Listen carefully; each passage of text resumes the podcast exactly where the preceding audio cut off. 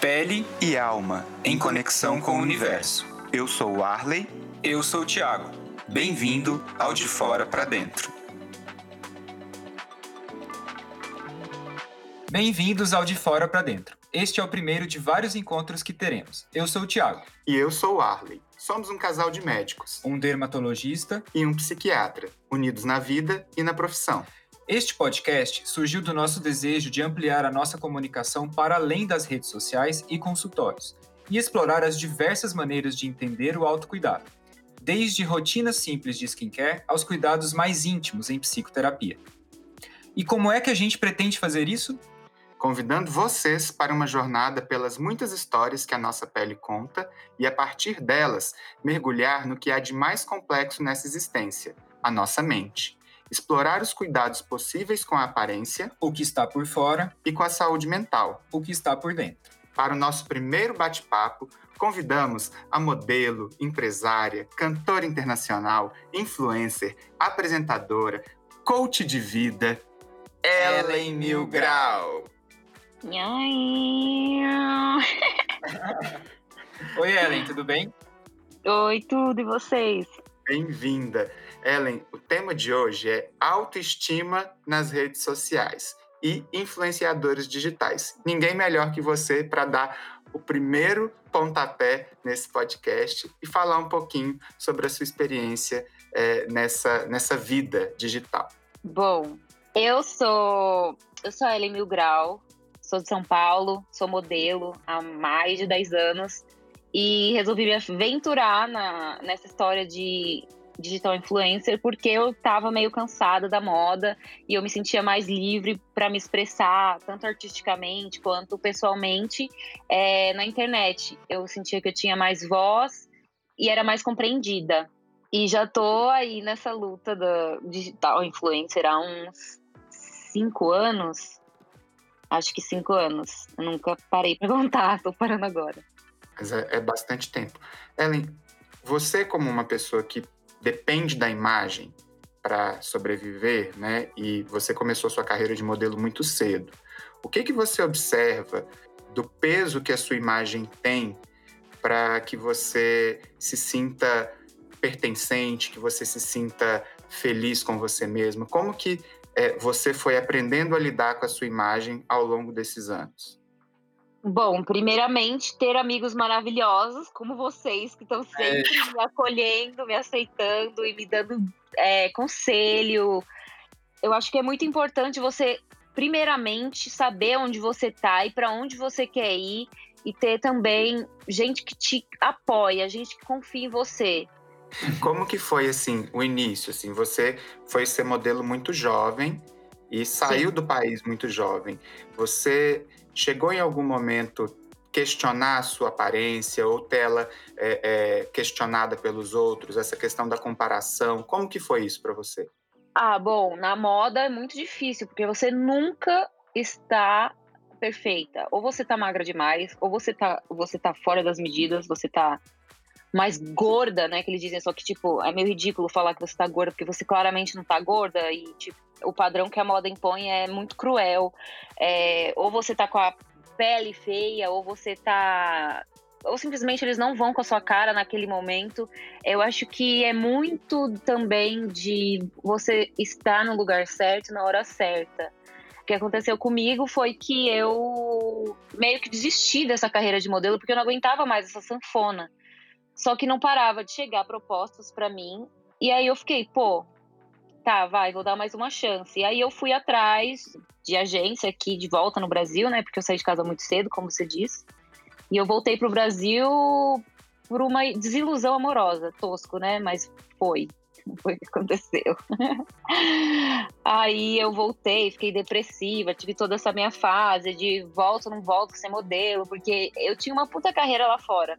Eu ganhava bem, vivia bem, tinha pessoas maravilhosas à minha volta, só que eu conheci uma, uma, um cara que acabou com o meu psicológico e eu fiquei sem chão.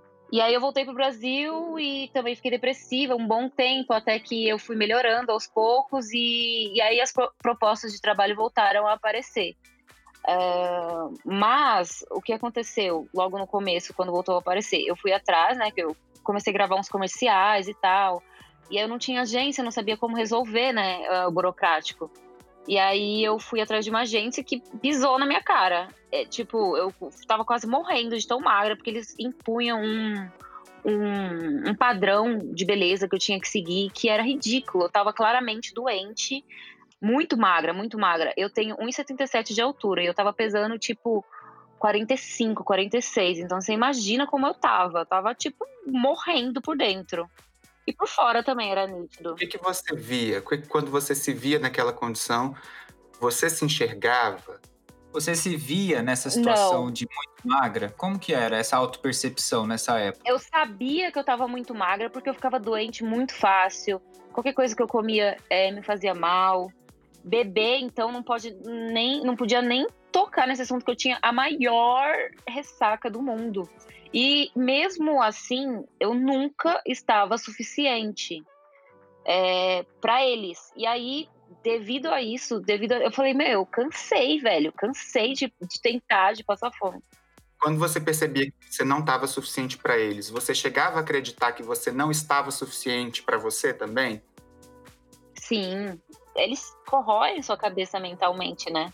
Eles chegavam a falar que você não estava no peso certo, que você tinha que emagrecer mais. Isso é verbalizado? Não, não é verbalizado, mas eles sempre. É, é, tipo, é uma pressão psicológica que eu não, não sei como pôr ela aqui para vocês.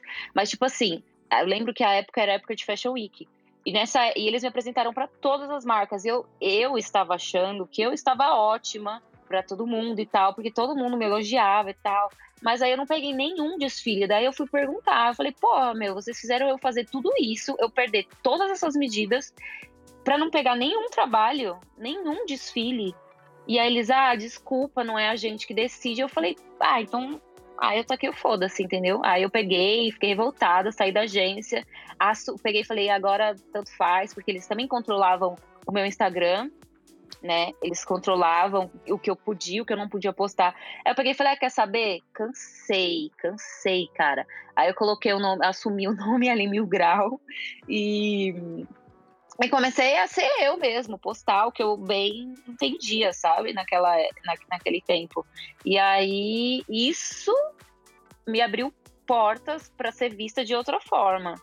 Porque só como modelo, como Ellen, é, só Ellen, eu não era vista, sabe? Eu fui vista depois que eu resolvi falar, botar para fora. Eu acho que você foi vista quando você se apropriou da sua aparência e expôs a sua personalidade, né? É isso quando que você... você casou a aparência com a sua personalidade e aí deu certo. É quando você assume a sua identidade pessoal, né? E, e para de, de reproduzir o que os outros esperam de você. É, uhum. Como que acontece? Você tinha 14, 15 anos, né? Eu te conheço, então assim, eu sei um pouco da sua história. Quando você começa a ser vista como uma modelo em potencial. Ao mesmo tempo, você está saindo de uma infância para uma adolescência, hormônio mudando. A gente sabe que é, é, a adolescência é uma fase onde existe muita corrosão psíquica por conta de comparação, de competitividade, escola, bullying. Você se via como uma, uma adolescente bonita? Não, eu não me via, porque de onde eu venho, que é periferia, o bonito lá não é uma pessoa como eu. É uma pessoa mais gostosa, assim, né? Dentro do padrão de beleza brasileiro. Uh, e eu era muito magra, muito alta, muito estranha. Então eu nunca me vi bonita, nunca me vi linda e ao mesmo tempo você começou a fazer sucesso. Como foi? É, quando foi que você começou a se achar mais bonita, assim, nesse período? Então, teve, teve, tiveram duas fases que eu me achei bonita. Quando as coisas começaram a dar certo para mim, lá fora, em Milão, que eu, que eu tava, tipo, me sentindo maravilhosa. Eu tinha uma vida saudável, eu fazia, praticava muito esporte, trabalhava com marcas incríveis, ganhava bem tinha uma vida ótima lá fora, em Milão. Aí eu me achava perfeita, linda. Tanto que essa confiança que eu tinha me trazia mais oportunidades, me trazia, me abria mais portas, né? E aí eu te, conheci esse cão que me desestabilizou inteiro emocionalmente. Aí eu voltei pro Brasil me sentindo o cocô da galinha morta. Aí beleza, passou tudo isso. E aí, na minha ascensão aqui, eu acho que eu voltei, depois que eu, que eu larguei essa agência que, que quase me fez morrer, né, de magreza, é, e eu voltei ao meu normal, eu voltei a me sentir bonita. Mas tudo isso só por percepções mesmo que a vida estava me mostrando, sabe? Ninguém chegou, chegava para mim e falava alguma coisa do tipo, tipo, eu nem em terapia ir atrás, sabe? É, é interessante você trazer é, essa abertura para a gente falar sobre relacionamentos abusivos, porque é, assim como você e outros modelos que eu já pude é, receber em, em, consultório, acaba sendo uma temática recorrente, né, Ellen? E, e me preocupa muito isso, porque é, muitas vezes são adolescentes ou adultas jovens, né, entre aí os seus 15 e 19 anos que saem do país, que vão em busca do sonho de mudar de vida, né, de ter uma carreira e que por vulnerabilidade, por é, é, se sentirem sozinhas, acabam abrindo espaço, até mesmo por conta do background da família, né, por uma, uma história anterior de já não se sentir muito amada, acabam dando espaço para que essas relações mais tóxicas ganhem espaço e muitas vezes sem nem perceber. Você tem relatos de outras meninas, modelos que passaram por situações parecidas? Ah, tem. Sempre tem, né? É, mas, mas é aquela coisa, a gente fica cega. Não adianta o que as pessoas falam. É muito louco isso, porque nem a minha família gostava do boy. E eu insisti, insisti, insisti até dar tudo errado, sabe? Eu acho que é muito, é muito difícil. Eu não sei nem como que, sei lá, se existe tratamento para pessoa sair do relacionamento abusivo, porque muitas das vezes você só percebe que você saiu de um relacionamento abusivo depois que você consegue sair dele, né? Porque você não vê nada, nada, nada disso. Você não vê, você simplesmente acha normal. Existe uma corrosão e uma, e uma conexão que se cria de interdependência, né? Você começa a acreditar que aquela pessoa é a única pessoa capaz de te fazer se sentir bem. E mesmo quando ela te agride, você traz para você a responsabilidade daquilo que ela está te apontando. Então a, culpa passa a ser tua, o fato dele te dizer que você é feia, que você é insuficiente, você começa a aceitar isso como uma, um problema Sim. seu. Sim, é, eu, cheguei a, eu cheguei a largar minha, minha carreira depois que eu conheci ele. Ele simplesmente falou para mim: ou você vem para cá, ele era alemão, ou você vem para cá, para Alemanha, e eu não trabalhava lá nada de nada. Então ele falou para mim: ah, é, a gente só vai dar certo se você vier morar aqui e largar tudo, porque isso não, não é futuro para você. Aí eu fiquei tipo, beleza, bora. Meu futuro passa a ser com você, então, né? Você começa é. a transferir para o outro a possibilidade da felicidade, né? Você transfere uhum. né, as rédeas da própria vida para esse, essa pessoa que abusa. E você coloca nesse lugar do abusado. E, e, é interessante a gente pensar nisso porque gera no imaginário das pessoas, e, e eu gosto sempre de trazer essa provocação, que uma pessoa, porque ela é bonita, porque ela é, tem uma carreira que está em ascensão, que ela passa a ser isenta de qualquer possibilidade de sofrimento psíquico. É verdade. Né? Sinto isso... muito isso. E, inclusive, nunca me sinto no direito de falar na, sobre nada disso. Há pouco tempo vocês puderam ver que eu meio que me abri na internet, porque eu estava cansada também desse julgamento de que, ah, ela sempre foi rica, sempre foi. Tipo, não, é completamente ao contrário. Sei lá, é, talvez a minha aparência faça as pessoas perceberem isso, mas quando no fundo é completamente outra coisa. É, essa questão do reconhecimento dos privilégios, né? Isso vai te, isso não te isenta de ter outros desafios pessoais, né? E que esses desafios eles têm que ser valorizados por você, que você tem que ter condição de assumir a sua história sem ficar se poupando ou querendo se desviar do julgamento dos outros. Eu acho que a questão da beleza é muito interessante, né? Porque a beleza em si, ela essa beleza que se padroniza até, né? Ela é um evento raro na natureza, né? E por isso que a beleza tende a ser tão valorizada. E aí quando você de repente atende a esse padrão de beleza, as pessoas que muitas vezes não vivenciam isso, elas enxergam como alguém que não terá dificuldades na vida.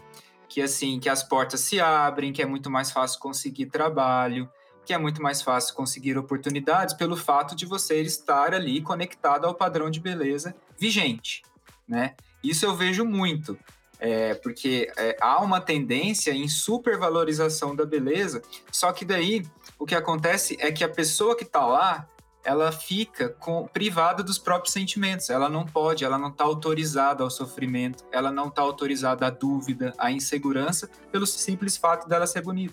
Você sente isso? Eu sinto, mas eu também acho muito tosca eu falar, tipo, ai, nossa, tô editada, pessoa bonita, porque tudo vira meme, né? É, a galera que, que, sei lá, ou acho que o Rodrigo Hilbert ou alguns ex-BBB falaram, ah, porque eu sou bonita, ninguém me entende, não, não, não.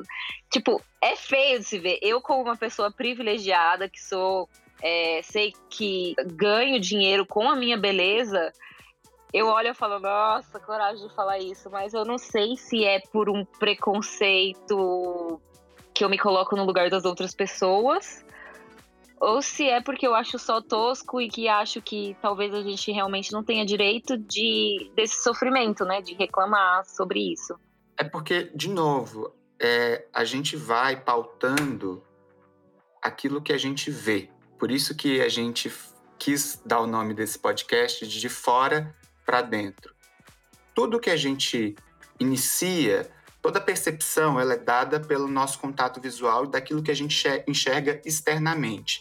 A partir desse momento, a gente se acha no direito de fazer julgamentos, de contar uma história baseada numa narrativa criada por nós mesmos e por todos os contextos embasados na sociedade vigente. Mas quando eu faço isso, eu subtraio do outro tudo que ele possa ter vivido, né? Então, quando você abre a sua história, você permite que as pessoas enxerguem um lado seu que ninguém te vendo externamente poderia acessar. Mas a questão é, até quando a gente vai precisar ficar expondo as nossas feridas, expondo aquilo que nos maltrata, para ser reconhecido como uma pessoa que tem o direito de sofrer? Para sermos vistos como humanos, né? Que somos. E aí eu acho que a rede social entra como um reforço muito grande dessa dinâmica, que na rede social você vê novamente só aquela superfície ali, né? Você só enxerga a imagem. E aí você não tem acesso ao conteúdo, à essência do que você vê muitas vezes. E eu acho que esse é o tema que a gente quer trazer aqui hoje também, né? Como a beleza e a aparência se relaciona com a exposição em rede, em rede social. Como que você programa o seu dia para se apresentar nas redes? Ou se hoje em dia você já desencanou disso? Ah, eu meio que desencanei disso total. É, inclusive, teve uma época até que a minha, minha, agência falou assim: ai, mas você não pode aparecer assim de qualquer jeito, você tem que passar pelo menos uma base no rosto. E eu tava tipo, e eu, tipo, mano, as pessoas me conhecem porque essa sou eu. As pessoas vêm atrás de mim porque eu sou assim, tá ligado? Não tem nada maquiado, então eu não penso, não. Se eu acho alguma coisa engraçada, eu vou, posto, falo. Se eu acho que tem alguma coisa séria para falar, eu falo também. É, apesar de agora eu estar me isentando de, de me envolver em polêmica, tipo, em comprar a briga dos outros, porque eu sou muito reativa. E aí isso acaba me ferrando muito porque eu compro as dores dos outros e isso vira para mim e fica nada a ver, sabe? Tipo, então eu hoje, hoje 2020, estou exausta. Pois é, eu acho que hoje você se libertou dessas regras, né? Porque eu imagino que no começo de uma carreira de, de influencer, de modelo, né, que tem uma presença digital muito forte, é, as pessoas ficam com muito medo de não obedecer às regras que são impostas, porque elas pensam: nossa, se eu não fizer isso, eu não vou ter oportunidade de trabalho, eu não vou conseguir ganhar dinheiro. Só que conforme você vai crescendo e evoluindo, e se apropriando né, da, da sua verdade, você se liberta dessas regras. E eu vejo muito esse movimento em você. Eu acho que você traz muito essa potência. É possível você bancar sua autenticidade sem que isso tenha prejuízo é, nas suas oportunidades de trabalho. E isso é muito legal, isso é muito inspirador. Eu vejo isso como uma inspiração. É muito louco, muito engraçado, porque, tipo, quando eu sou contratada para fazer um trabalho de modelo, é todo esse meu repertório na internet, porque, é, tipo, eu tenho um, um, engajamento muito foda, as pessoas que me seguem são muito gente boa, é, todo mundo ali torcendo por mim, me engajando, horrores. Mas aí, quando eu vou fazer um trabalho, é como se eu fosse outra pessoa, tipo, todo esse lado meu polêmica, é, famosinha, ele desaparece e eu sou só o cabide. E eu acho isso muito da hora, que eu viro duas pessoas. Isso, na psicologia analítica, é um termo muito interessante, assim, é uma, é uma característica da nossa psique que é muito interessante, que diz da persona. Eu vou jogar uns termos, assim, só para a gente poder é, é, linkar algumas coisas. Essa identidade que vai se fluindo de acordo com o nosso papel social, a gente precisa dele, né? A persona nada mais é do que uma representação de nós mesmos que nos adequa às situações exigidas. Então, por exemplo, a gente, enquanto eu estou no meu consultório, eu vou estar tá adequado à persona do psiquiatra. Eu não posso, por exemplo, no consultório, diante de um paciente, me portar como se eu tivesse é, num casamento ou então num bar com os meus amigos. Exige de mim que isso é um recurso psíquico de pessoas que vão conseguindo estruturar esse, esses conteúdos psíquicos de uma forma melhor. Né? Esse ego vai se tornando mais forte, mais denso, e todas essas outras características arquetípicas se é, consolidam. Então você consegue deixar a influenciadora, né, a pessoa que está ali aparecendo nas redes, que tem uma forma de se comunicar e se adequa àquilo que é exigido de você. E isso é uma característica de amadurecimento também, porque muitas pessoas elas vão agir de maneiras inadequadas. Então ela vai chegar num setting de filmagem, por exemplo, e achar que ela é dona daquilo ali e que ela pode agir como se ela estivesse na casa dela e perde-se uma dinâmica social por conta disso. Você mesmo já deve ter vivido isso com outras colegas ou colegas de trabalho que se portam de uma forma diferente. O famoso entrar no papel, né? Eu acho que é isso. Você tem diferentes papéis na, na vida. E aí, quando você consegue dar o contorno desse papel e saber o momento de atuar ali ou, ou lá, aí você consegue se estabelecer, né? Consegue desempenhar um bom trabalho e separar as coisas. Isso é muito legal. Transitar de uma forma mais adequada, né? O que, que você pensa, Ellen, assim, por exemplo, trazendo para sua experiência hoje? Como que ao longo do seu desenvolvimento na sua carreira, você foi lançando mão de recursos para contribuir no seu amadurecimento? Família, terapia, psiquiatra, o que que você atribui para que você consiga hoje ter mais é, consciência do lugar que você ocupa? Tudo isso que você falou, mas eu acho que principalmente minha família, porque eu me inspiro muito neles, na simplicidade deles. É, então, eu luto também muito. Meu sonho de consumo é poder dar um conforto para minha família. Eu acho que de todo mundo que, que tem uma família, né, legal, assim, igual a minha, porque também tem muita gente que não pode contar com a família, né? Isso eu entendo. Mas a minha família é, é muito especial para mim. Eles são foda mesmo, assim. Quem vê quer colocar eles num potinho. E o meu sonho é, é tipo, dar esse conforto, essa paz para eles. Então, eu passo por altos e baixos, assim. O que me ajuda também é a psiquiatria eu sei que é, eu tenho que fazer terapia, mas eu sou uma fujona, eu fujo da terapia porque eu tenho preguiça de falar. É, mas é, isso é normal meu, porque eu tenho preguiça de tudo. Às vezes a minha agência manda assim: ah, o cliente quer ver como você tá hoje. Tipo, agora, manda foto. Eu falo, ai, mano, manda ele ver no Instagram, sabe? Tipo, vai lá no Stories, ao vivo eu falando. tipo, é uma preguiça que eu tenho, que eu sei que é minha e deve ser trabalhada, né? Mas também procuro muito agora, hoje em dia, assim, né, no meio dessa quarentena louca que desestabiliza qualquer pessoa. Eu tô fazendo meditação, é, muito skincare, cuidando de mim mesmo, sabe? Para que eu tenha um bem-estar comigo antes de qualquer coisa. Porque se você fica só na internet olhando as coisas, você meio que se perde, você fica mal porque você começa a se comparar com as pessoas. Mesmo você estando em um patamar que você considera bom.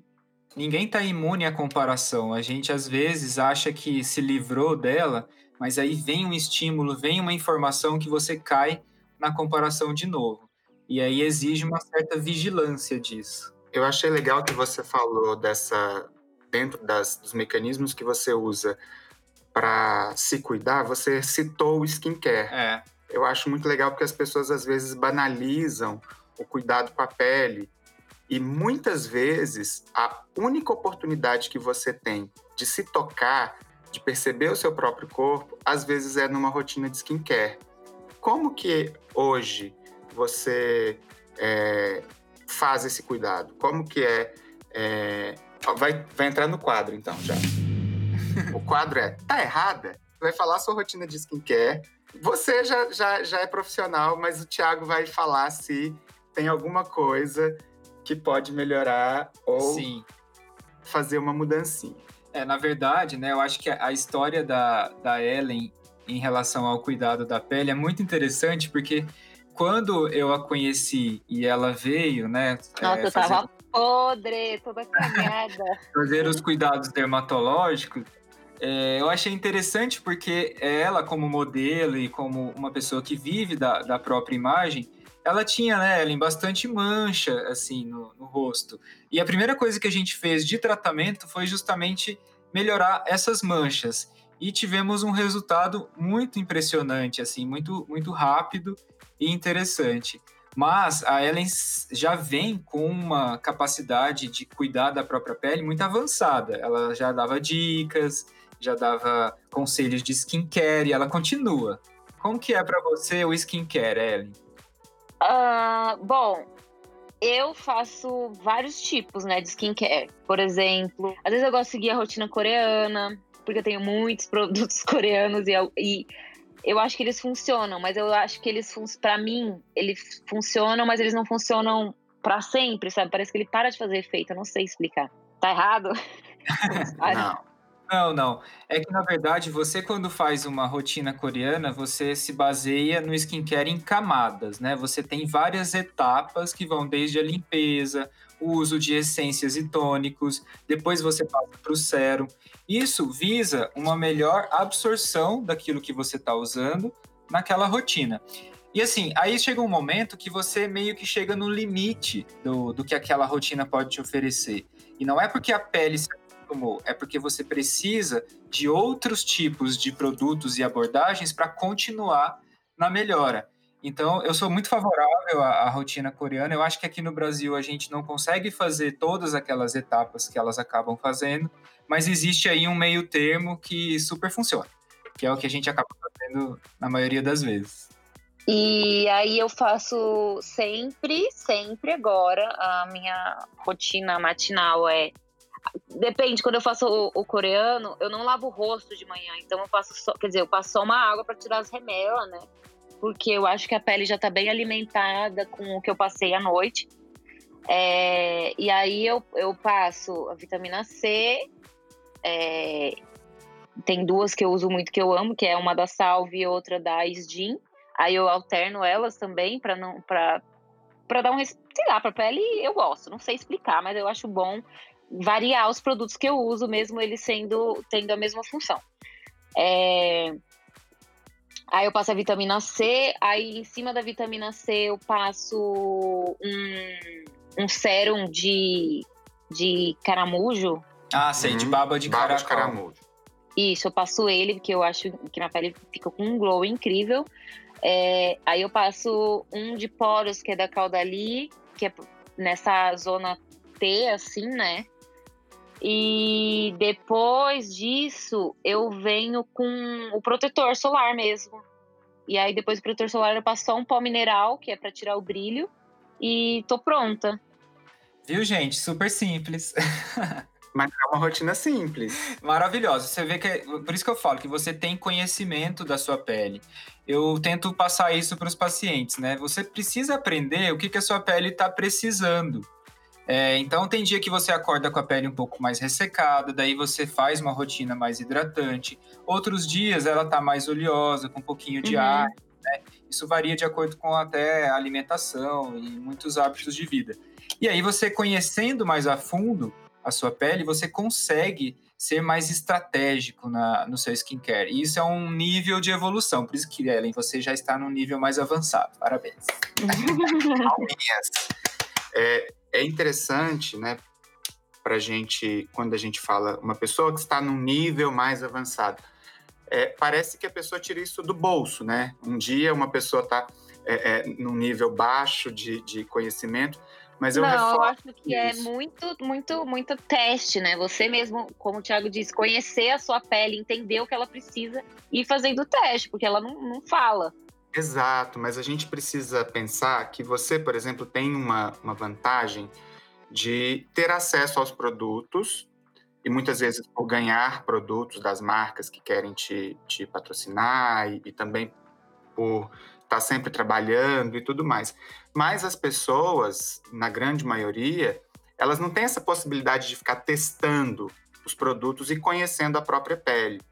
Por isso que eu reforço que o papel principal do profissional de saúde, do médico, do dermatologista e de qualquer outro médico, é utilizar o tempo da consulta para educar o paciente, para fazer com que ele saiba perceber a textura da pele, uhum. que ele saiba reconhecer se a pele está oleosa, é, é, se ela está mais ressecada.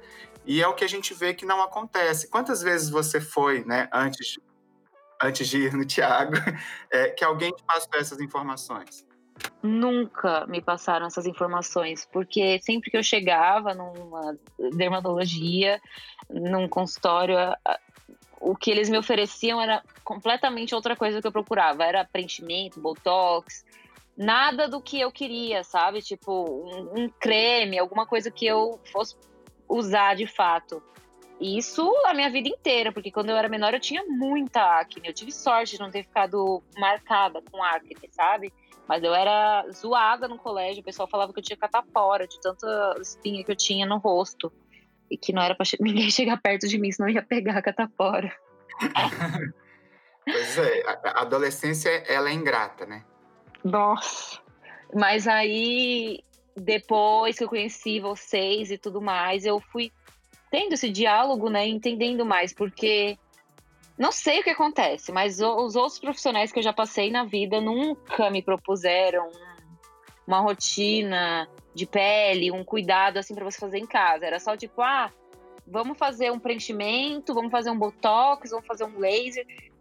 E depois, e, e, e para minha vida, como é que é? É, exatamente. Eu, eu, vejo essa deficiência aí na parte dos, dos profissionais, né?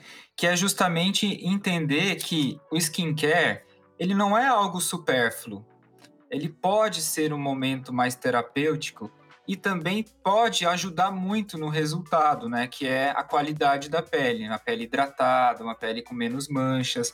E eu vejo que muitos dermatologistas tendem a meio que negligenciar essa parte porque exige muita escuta, né? Eu preciso escutar, eu preciso escutar você, escutar suas queixas em relação à sua pele. Isso demanda tempo, paciência, acolhimento. Então, a partir do momento que se escuta, você consegue oferecer algo em troca. Mas é, aí o que, que, é mais prevalente, né? O que se faz mais é justamente chegar lá, ah, não, você precisa do preenchimento, botox e tal, vai ficar maravilhoso e aí já resolve e você reduz essa troca ao mínimo né, possível e acaba resolvendo ali a questão sem aprofundar, sem acolher o paciente de verdade. É, e, e, e, voltar nessa questão, né, que a gente vive uma sociedade que ela é tão ansiosa por si só, é uma sociedade que tudo tem que ser feito tão rápido, as pessoas elas tem pouco tempo para ficar em casa, não nesse momento atual que a gente está vivendo, né, de, de uma situação de, de pandemia, mas em condições anteriores, as pessoas elas saem cedo para trabalhar, chegam tarde, elas não têm tempo para se olharem no espelho, é, as pessoas muitas vezes, eu já recebi pacientes no meu consultório que falam que nem lembrava a última vez que se viu no espelho. As mulheres se maqueiam no, no trânsito, no transporte público. Então, você estimular o paciente a passar um tempo com ele mesmo, nem que seja cinco minutos, fazendo uma rotina, falando para ele que é possível ele cuidar de si mesmo, isso aumenta a autonomia, isso aumenta a autoestima e isso melhora a saúde mental. Então, é, é um outro, uma outra visão de uma coisa que poderia ser é, supérflua, né? É. E que você faz muito bem, ela. Sim, você está conectada. Não, é que, tipo, é isso mesmo. Quando eu me sinto meio. Falo, nossa, eu tô sendo inútil pro, pro mundo. Deixa eu cuidar de mim. Aí eu vou, gasto meu tempo, tipo, faço uma bela de uma limpeza de pele, eu mesma. Eu tenho uma sauna facial portátil, assim, eu faço na sauna, espremo tudo os cravos, faço esfoliação, faço todo o ritual de beleza, sabe? E aí eu me sinto outra pessoa, daí eu cuido das unhas, cuido do cabelo, cuido de mim quando eu não tô me sentindo muito útil, sabe? Aí eu falo, nossa, deixa eu me arrumar para eu me sentir melhor, para eu ter coragem de ir atrás do que eu preciso. É tipo isso. É justamente esse aspecto terapêutico que pode ter esse ritual de beleza, né? Outra coisa que eu queria te falar é sobre você, nos seus vídeos, na sua, nas suas falas, você tem uma, uma abertura muito legal para falar sobre os seus processos de cuidado também em saúde mental. Você já falou dos seus, das suas questões com depressão, relacionamento abusivo, né? Recentemente você ainda é, compartilhou mais detalhes da sua vida, é, o que te aproxima das pessoas. Você já chegou a sentir algum preconceito é, por frequentar psiquiatra, por fazer um tratamento? Você já percebeu porque muita gente ainda tem essa visão de que o psiquiatra é aquela pessoa que trata do louco. Você já sentiu essa visão? Ou até você mesma já se questionou? Eu já, mas é, faz muito tempo isso, inclusive, que já aconteceu assim. Não tem como fugir disso na vida que a gente leva. Principalmente para quem mora, tipo, na cidade grande, que é, tipo, pauleiro o tempo inteiro.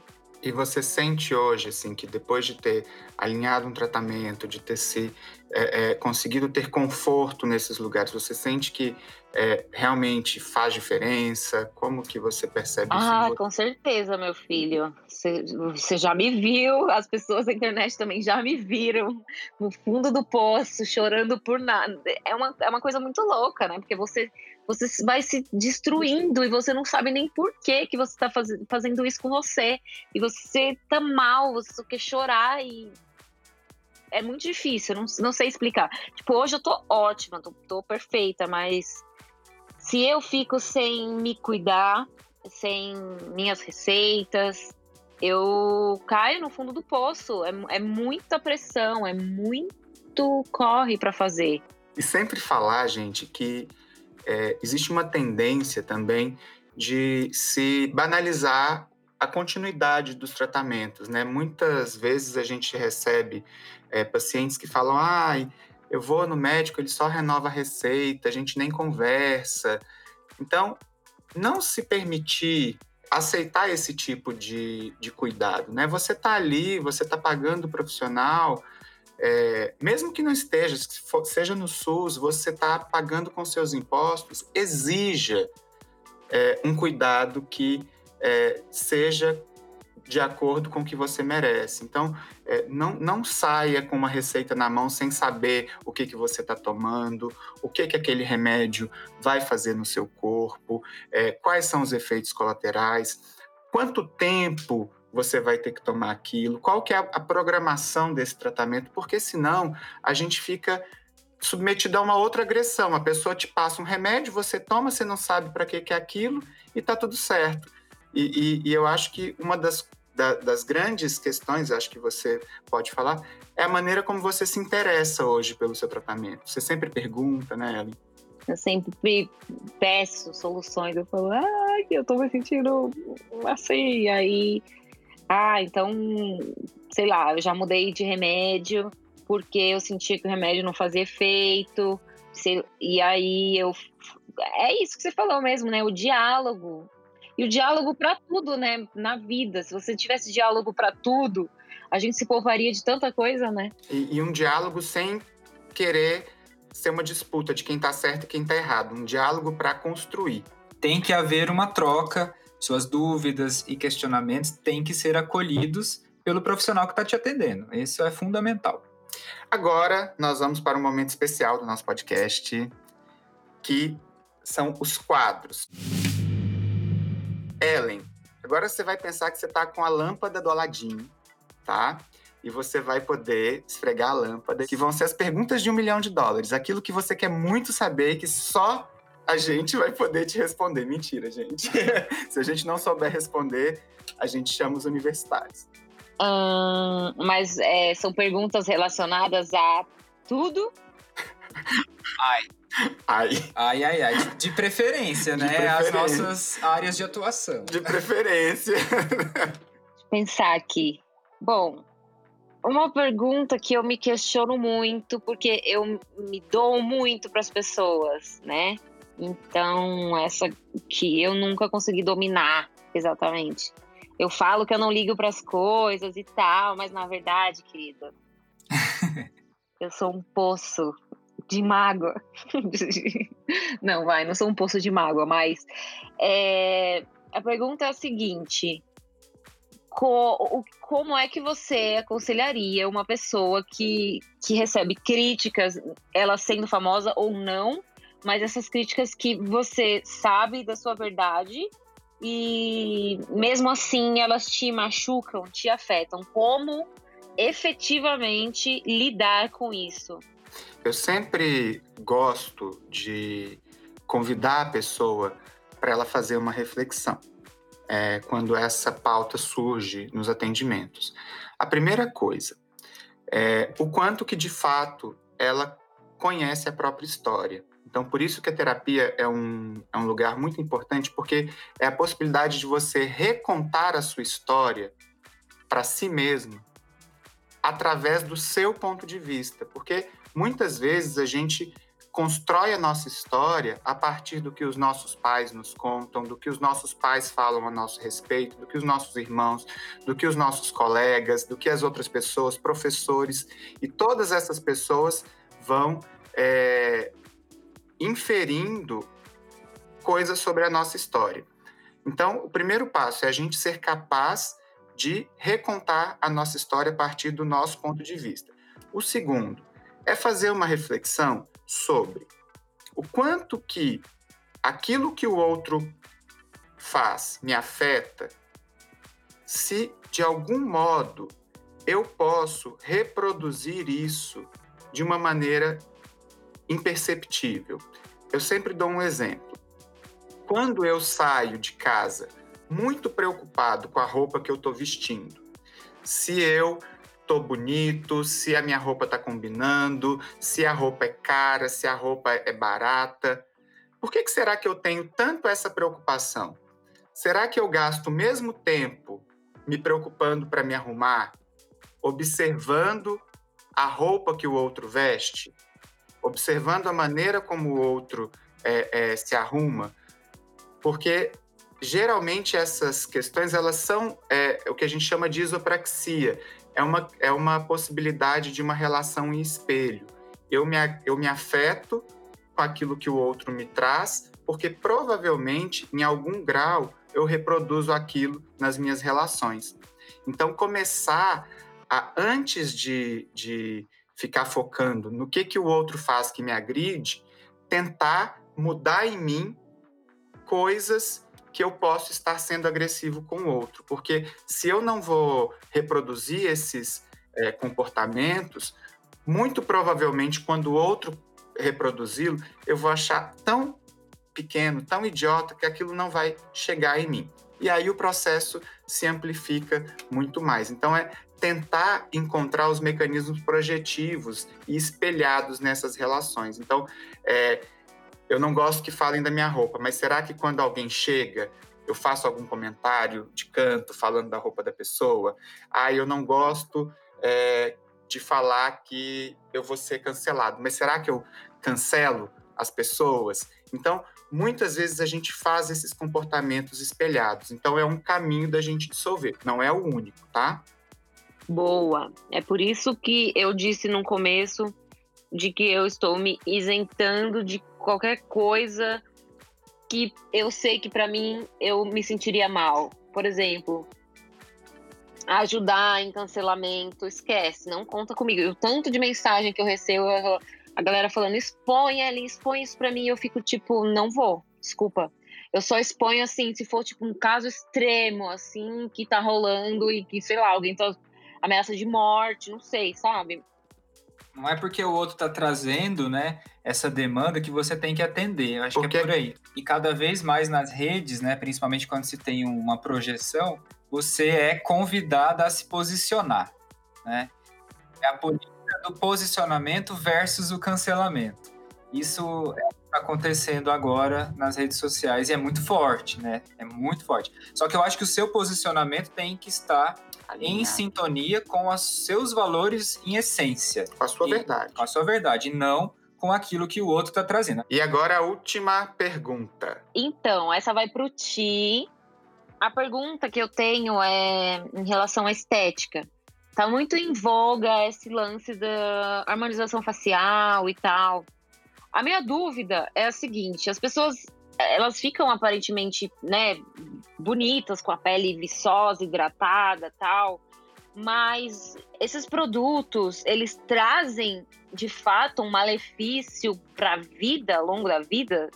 Como é que é? A pele vai morrendo ou é, vai caindo mais? Como é que é que funciona realmente isso e que as pessoas, eu acho que é bom, né, saber, alertar, porque eu, eu vejo muito isso.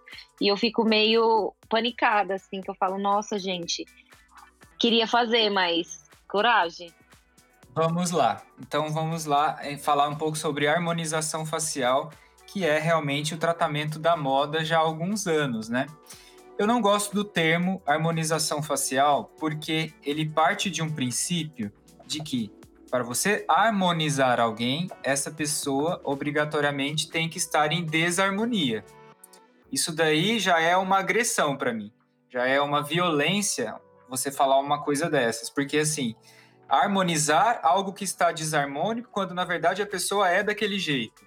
Então, é um tratamento que, na minha opinião, caminha no sentido de atender ao padrão de beleza, que é o que hoje? Os lábios bem carnudos, o ângulo de mandíbula bem definido, né? O olhar levantado.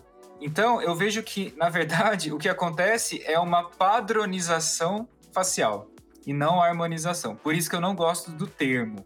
Eu acho que é um termo que não conecta a pessoa com ela mesma, e sim com o padrão de beleza que culturalmente é prevalente, né, vigente. Então, é, só para completar isso, é muito importante, gente, você se é, atentarem a essas sutilezas do que está envolvido no mercado, no marketing, porque quando você se submete a se considerar desarmônico, você já está automaticamente se distanciando da sua essência, de quem você é mesmo. Você já está autorizando o outro a dizer que aquilo que você traz na sua história, nas suas marcas, na sua identidade, não condiz com o que você deveria ser, o que é totalmente incorreto, tá? Então é muito legal o Thiago tá trazendo esse ponto. Então, será que não é muito difícil para a pessoa que sempre sonhou em fazer a padronização, a harmonização facial?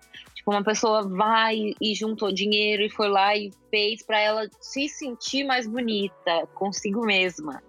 Então, mas é, é isso. O que é proposto é uma transformação a pessoa, ela vai, ela alimenta esse sonho porque ela está em discordância com as características individuais e ela projeta um sonho baseado em características externas que não são características dela. Então alimenta-se esse sonho e ela vai buscando esse sonho. Se quando ela chega no profissional, o profissional simplesmente vende esse sonho, tá tudo resolvido. Daqui dois anos, os produtos vão sair, ela vai voltar a ser quem ela é. Agora, se naquele momento que ela chega dizendo dessa insatisfação dela com ela mesma, se o profissional acolhe, mostra para ela a beleza que habita nela uhum. e estimula que ela trate pontos para não ficar parecida com outra pessoa do padrão, mas que a estimule a tratar pontos que ressaltem a beleza que ela carrega, ela vai encontrar uma autoestima e um, um valor agregado à própria identidade. É, a questão não é deixar de fazer os procedimentos, né? É entender melhor onde você quer chegar. Você quer chegar no padrão de beleza que você não tem, ou você quer chegar na sua saúde mental e na sua autopercepção positiva e boa, né? Assim, de si mesmo. Eu acho que a diferença é o tipo de abordagem e de tratamento. Onde você quer chegar com o seu tratamento estético? Você quer chegar no padrão de beleza que você não tem, ou você quer chegar a uma conexão consigo e entender as suas características e qualidades e cuidar da sua própria beleza? É meio que um vetor.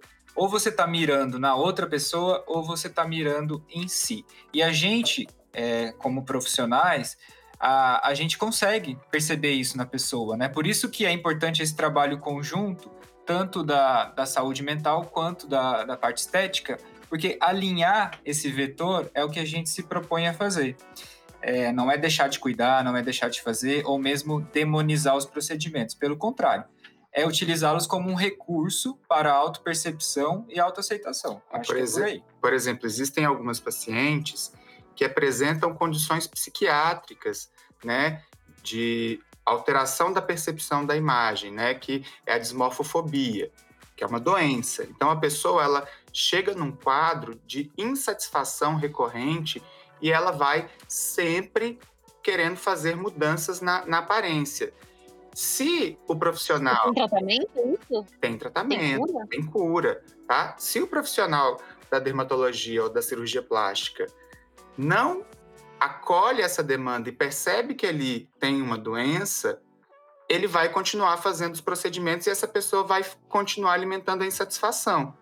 Então, por isso que um, um, uma escuta qualificada e acolhedora é indispensável para os tratamentos estéticos. É, ontem mesmo eu tive um paciente online que imediatamente, em poucos minutos, eu pude perceber que ele está num processo pouco saudável em relação ao cuidado da própria aparência. Por quê? Ele tem 29 anos, ele é bonito, eu vi nas fotos, no vídeo, e assim, aos 29 anos ele está se preparando para fazer uma lipo de abdômen, uma lipo de papada, perguntou de harmonização facial, vai fazer rinoplastia, então, assim, são demandas que ligam um pisca-alerta, assim, de falei, peraí, onde ele está querendo chegar? Ele está querendo chegar em se sentir bem e, a, e se auto-cuidar, ou ele está atendendo a uma demanda que vem de fora? Então, ali eu detectei o problema. Só que numa primeira conversa é muito precoce eu abordar o tema, porque a pessoa ela não vai aceitar de imediato que eu fale para ela, olha, peraí, vamos, vamos com cuidado aqui, porque eu acho que você está indo para esse caminho. Então, eu já me programei para, numa segunda consulta, abordar isso com ele. Entendeu? Por isso que eu até pedi para ele fazer uma consulta mais breve. Então é isso, eu acho que o profissional ele tem que ter esse cuidado, porque é, isso é fazer medicina, isso é promover saúde. Isso é educar. É, isso é educar. Porque senão você simplesmente vai lá, faz o que ele quer, ganhou lá o dinheiro e tchau entendeu? É verdade. Isso eu tenho que concordar com você, que você nunca fez as coisas que eu queria fazer. não, não precisa. É diferente. E em relação aos produtos, Ellen, que você perguntou também, é, não existe um malefício para a pele, porque o ácido hialurônico, né, que é o produto que a gente utiliza nas injeções, ele é de ocorrência natural, o que significa dizer que a nossa pele produz naturalmente. Então, assim, é um produto muito seguro, muito estudado, com mais de 30 anos de aplicação na medicina e que não vai dar problema, não. Então, a... Mas existem é, esses produtos batizados? Ah, aí é outra questão, né? Qualidade menor? Sim, aí isso existe. Eu me lembro de uma paciente que fez um ácido hialurônico injetável manipulado, que foi se consultar comigo, ela desenvolveu nódulos na testa. Ela havia feito o procedimento com um profissional não médico. É. E assim. E que era muito, que era muito mais barato porque o produto que ele oferecia não era um ácido hialurônico de qualidade, era um ácido hialurônico manipulado. Era manipulado e injetável. Absurdo. Então ela ficou com nodulações bem importantes no, no, na fronte, aqui na testa, e foi muito ruim. Eu, eu, não pude ajudar, porque não tinha o que fazer. E ela vai carregar isso. Aí, nesse fez... caso, é esperar a pele absorver? É, no caso dela, eu penso que vai ficar com sequela, não vai ter uma resolução ali, não. Porque faz um, uma fibrose no local onde é. É, é, há o processo inflamatório, tá? Então, gente, é muito importante você fazer essa escolha também com muito cuidado, né? Saber o produto que você está aplicando. Infelizmente, os produtos não são baratos, né? O profissional que vai fazer isso tem que ser um profissional capacitado. Tem várias, vários elementos que têm que ser levados em consideração, tá? Então, você terminou aqui as suas três perguntas. Se sentiu contemplada? Sentiu bem respondida. Está bem respondida. Então, a Super. Gente, a gente está caminhando aqui para o final, mas antes. Então, fui pega de surpresa, né? Não tive tempo de pensar em alguma coisa lá, polêmica, mas. Ah, estou mas... satisfeita. Tá ótimo. Agora, se você quer polêmica, a gente vai te pedir. A gente quer que você traga da sua história alguma treta que você viveu que tenha, assim, que envolva a sua pele ou que envolva algum bafo por conta de, assim, um, rompante de estresse, alguma coisa que envolva ou a sua aparência ou a sua saúde mental. Bom, a gente pode falar, esse é babado forte, né? Recentemente, quer dizer, vai fazer um ano já que eu trabalhava com uma pessoa que era minha amiga, e aí a gente trabalhava junto e tal. E foi meio que um erro de misturar a amizade com o trabalho, né? Realmente não funciona. Eu achei que eu era Rihanna, né? Só que não. E deu muito errado, deu muito errado porque a gente perdeu a nossa amizade, perdeu o respeito, perdeu tudo. E a gente tinha lançado um EP junto. No caso, a gente trabalhava junto, ele recebia o salário dele, às vezes ele fechava algum outro trabalho, ou mesmo que ele não fechava, eu também é, dava uma porcentagem para ele e tal. É, e aí acabou que a nossa relação desgastou muito com a amizade, e aí a gente surtou, os dois surtaram. É, é muito delicado para mim falar disso, porque ainda é um assunto que me persegue e que eu não entendi ainda aonde essa pessoa queria chegar para causar tudo isso. E eu fiquei muito mal. Eu voltei é, a ter as minhas crises de depressão. É, eu tive que tirar todas as músicas que a gente fez. A gente fez um, um EP junto, né? Eu, o meu namorado e essa pessoa. E aí eu tive que tirar tudo porque essa pessoa simplesmente falou que foi ela que fez tudo e tal. Eu peguei e falei, ah, meu, então eu não quero isso pra mim. Fica, fica, pra, fica pra ela. Só que a gente nunca teve esse diálogo também. E isso foi ruim. É ruim ainda, porque eu acho que eu nem conseguiria falar com ela de fato, porque.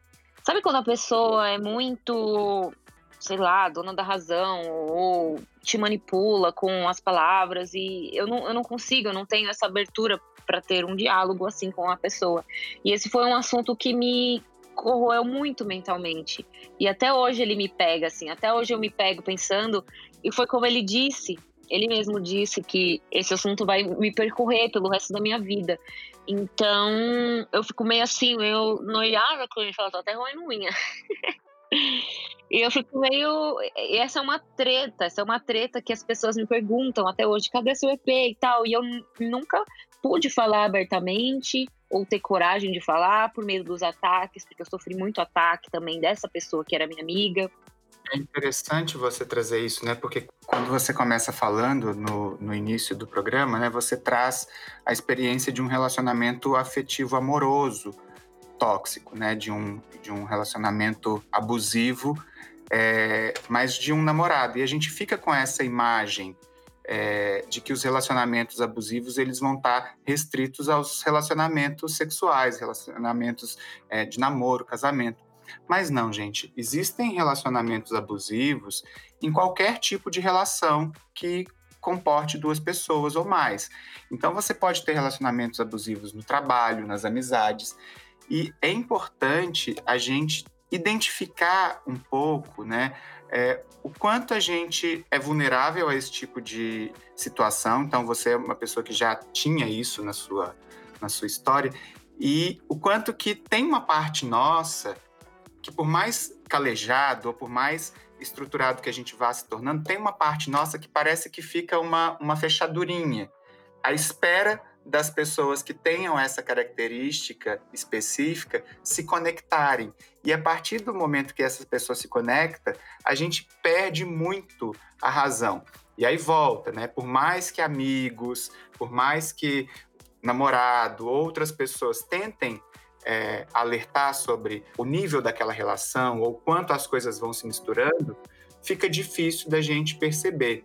Então, é, é uma treta que de fato é angustiante porque muito do que você vai se desenvolvendo na carreira gira em torno daquilo. As pessoas gostavam muito, né, do, das músicas e, e tudo mais. E é, e é você abrir mão de uma parte da sua história por alguém que se sentiu no direito de escrever a sua história. Por isso que eu sempre é, é, reforço isso, gente, de assumirmos a caneta que escreve a nossa história. Porque quando a gente entrega a caneta para alguém, muito é, é, pouco provável que a gente consiga recuperar.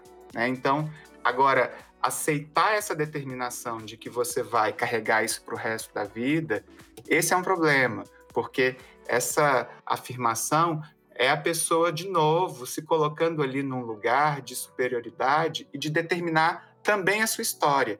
Ela, além de pegar a caneta para si, ela está querendo escrever as páginas do futuro. Então, é assumir de novo a rédea né, e a capacidade de escrever isso e dizer que você domina isso, você sabe a sua verdade e seguir se cuidando, porque o caminho você já está nele. Agora é só limpar essas arestinhas aí que eu vou percebendo que a chance de ninguém mais repetir isso é muito grande. Beleza? Tudo! Ai, amore! Valeu a terapia. Vai, ó, já, já fizemos. É, já foi uma, uma mini terapia Mini aqui, terapia, maravilhosa. Mas é isso, eu acho que a gente está falando com a Ellen, mas com certeza tem Muitos muita, tem muita gente que se identifica com essas histórias, né, Ellen? Eu acho que sim, viu? E é tudo aquilo que você disse, né? Que eu disse também, que a gente não percebe é, que a pessoa tá querendo te levar para um lado ou não. Enfim, também o poder de persuasão das pessoas às vezes é tão mais forte que o nosso que a gente se deixa levar. É, e o mais Né? interessante é que às vezes a gente se considera uma pessoa forte e de repente a gente está vulnerável a uma outra pessoa e ninguém entende porque como que você tão forte acaba se submetendo a uma outra pessoa que aparentemente nem é tão é, é, expoente assim. É uma coisa muito sutil, mas a gente precisa falar disso, gente, porque relacionamentos abusivos, pessoas que carregam em si é, problemas, baixa autoestima, elas acabam acreditando que o outro tem que se responsabilizar por curar aquilo nela. E isso não tem nada a ver. E nem acontece, né? Pessoal, então, ó, a gente está encerrando aqui o nosso bate-papo. Sim, né? foi ótimo. Foi ótimo. Ellen, muito obrigado.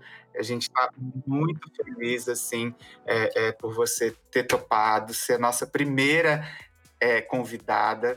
E, assim, você é muito importante para a gente como amiga, como pessoa. A gente te admira muito e eu sei que os seguidores, os meus, os do Tiago, os seus, eles admiram muito a sua autenticidade. Eu adoro que a gente forme essa rede de cuidado também entre a gente e a gente quer ampliar isso também para outras pessoas, é, mostrando um pouco do nosso trabalho, da nossa visão de como deve ser esse trabalho, né? E muito obrigado, Ellen, por você estar aqui com a gente. Se quiser falar uma coisinha para terminar também. É, muito obrigada pela, pelo convite. Vocês fiquem de olho nesses meninos, que eles têm muita coisa para oferecer. Eles são uns amores. Eu amo demais esses dois. Um beijo para vocês e se cuidem. Pessoal, sigam a Ellen Mil Grau no Instagram. Qual que é o Instagram, amiga? Ellen Mil Grau. E-L-L-E-N Mil Grau, escrito mesmo. Arroba Ellen Mil Grau. Então, pessoal, muito obrigado por terem ficado com a gente até aqui. Esse podcast é produzido com o apoio da Pod 360 e do arquétipo Espaço Terapêutico. E se vocês quiserem seguir nas redes, o arroba do Arley é Psixi e o meu é DR Thiago Cunha Dermato. Gente, valeu mesmo, adorei a conversa. E até semana que vem. Muito obrigado. Beijos!